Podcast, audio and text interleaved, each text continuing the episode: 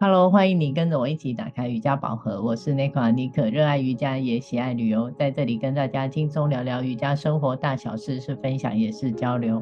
我是黛比，喜欢在垫子上练瑜伽，也享受把瑜伽精神带入到生活里。喜欢我们，欢迎留言互动给五星。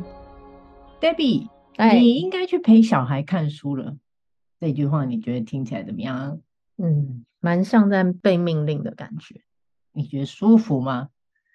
不怎么样，不太行，感觉被下了指令一样。对，如果我们换一个说法说，说，Debbie，你可以去陪小孩看书吗？觉得呢？嗯，好像感觉好蛮多的哦。今天我们是要谈说话的艺术吗，尼克？嗯，这样听起来感受度是差很多。就有很多选择性的是可以去说出像是不可以呀、啊，像这种答案。嗯嗯，对，就是轻松了很多，一样的表达话术，但多了一个给对方 say no 的权利，好像是比较好的说法。对，对，并不是要聊说话的艺术，而是我觉得我们刚刚讲的，我们常常在日常互动里用到的两个词。以前我自己并没有太在意，就是可以跟应该到底哪一个比较适合。我现在都会避免用到应该这样的说法。像你，你会比较用到哪一种？这样讲，我自己觉得好像极少用到应该两个字了。对，因为觉得自己现在哦有了时间的自由，就是平常时间。白天空闲的时间很多，开始会很自在的自己的瑜伽生活跟分享，对于字句的表达还有运用，就开始有一些新的想法，多的一些是去换位思考，可能对方的感受，更直接的说是我不喜欢再去勉强别人，我觉得每个人都会有自己想过的生活，嗯。也不需要把这所谓你心里的应该套用在别人身上，也不喜欢把知识化的应该视为理所当然。蛮好的啊，这种说话的方式其实也是需要带着觉知的。同时，每天说出口的话代表我们自己。我也一直都在练习着谨言慎行。除了我们之前几集聊过的多说祝福的话，口出善言以外，不管对晚辈、平辈或是长辈，我也是不停的提醒自己要多点同理心来沟通。对于不同的角色，嗯，孩子啊、长辈，或是对上司或是师长等，我觉得都是应该尊重，没有说在上位者就一定是对的。再来，我又回想，如果是。我们在做事情，已经发生的事情，用到应该，感觉是不是都会让人觉得自己做错了事情？嗯，对。然后自己说了也就罢了，如果是从亲友或者是长辈的口吻里讲出来，我就觉得就会让我自己加倍的感觉，我好像做错什么天大的错，这样子做错了事情，遗憾感就是本来只有十分，突然变一百分。嗯，好像是哦。对，那也。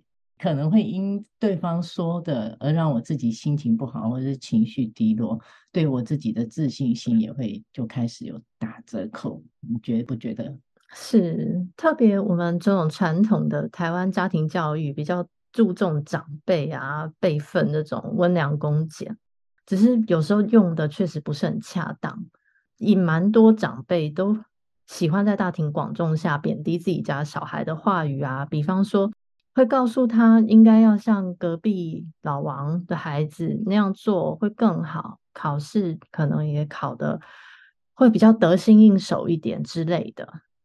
不过我看你的孩子就是很开放式、很自由、很自在的在做自己，对，他非常会表达他自己的想法，我觉得很棒。是不是因为你没有给他太多的框架，就教养出比较有别于传统的小孩的表现？嗯，我倒是没想过传统不传统。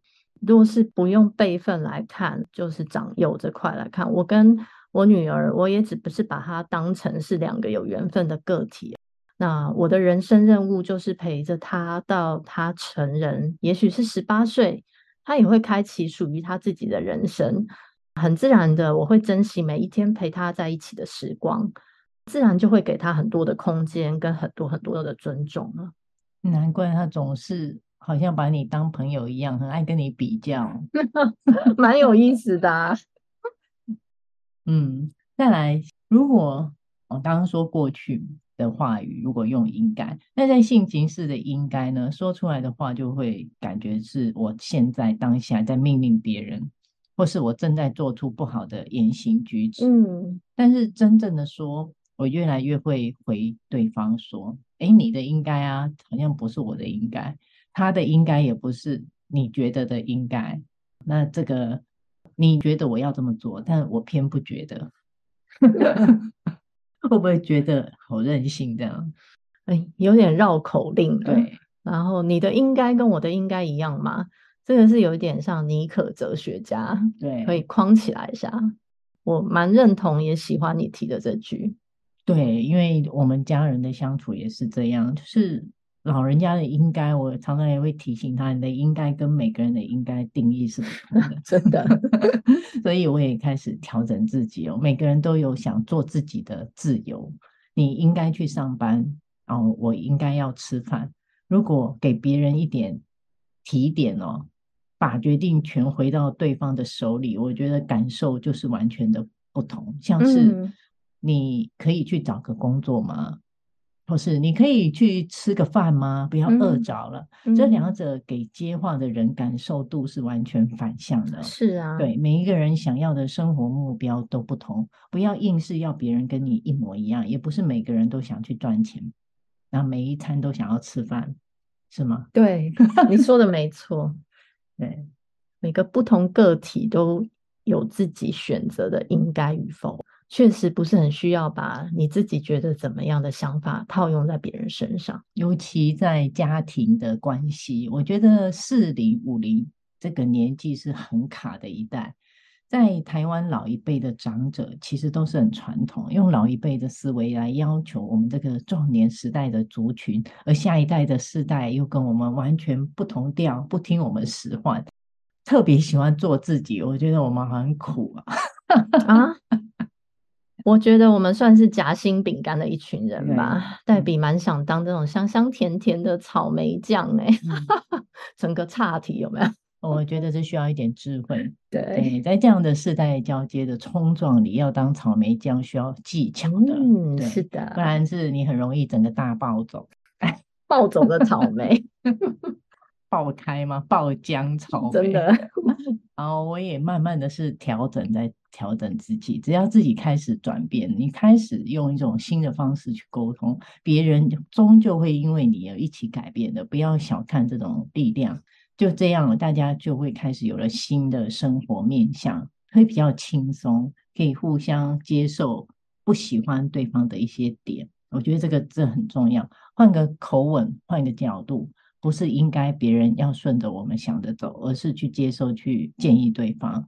但是要多一点的，就是尊重对方的选择，并不需要倚老卖老这样，或是以为自己的经验走过的路就代表了一切。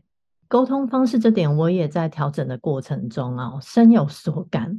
常常表达出来，真的就差两个字，少点说教，把应该两个字拿掉，家庭气氛啊，感情氛围是截然不同的。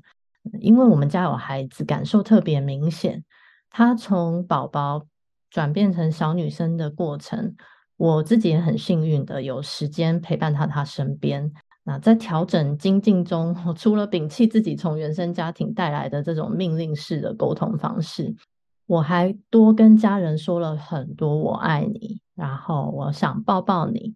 那孩子从以前酷酷的感觉。到现在开始在下课或者是周末都会扑到我身上甜言蜜语了，是蛮大的转变。我觉得孩子的教养会投射在孩子的外显表现上。嗯，你的小宝贝表现的是真的很不一样，蛮开心的。对，对我觉得在瑜伽的路上，我慢慢的看到这些来自于更多除了体位法以外的心理的面向。只要你开始转变。像是改变一些说话的方式，所有的美好就会跟着你而来。是的，我们生活中围绕在旁边的家人、同事、朋友，不论关系好坏，都可以把它当成我们人生中最珍贵的宝藏老师。只要你愿意打开心试试看，不要去预设立场，开口说话前先给自己几个呼吸，有意识很快的去觉察看看要说出口的话。如果你是对方，听起来感觉会怎么样？你自然会知道如何去调整说话的内容，也会发现我们周边的人慢慢在对你展开更多的微笑，好事也随之而来哦。欢迎跟着我们一起轻松聊瑜伽、聊生活、聊心情。欢迎上尼可脸书，尼可打开瑜伽宝盒，按赞追踪，或是追踪 IG Nicola Yoga N E C O L A 底线 Y O G A。还有黛比的 Ashtanga 饮食 IG Debbie Love Food D B B I E L B F O O D，更多精彩尼科与黛比的瑜伽生活与你分享，也欢迎私讯我们，让我们一起进入瑜伽世界探索。我们下周见，拜拜，拜拜。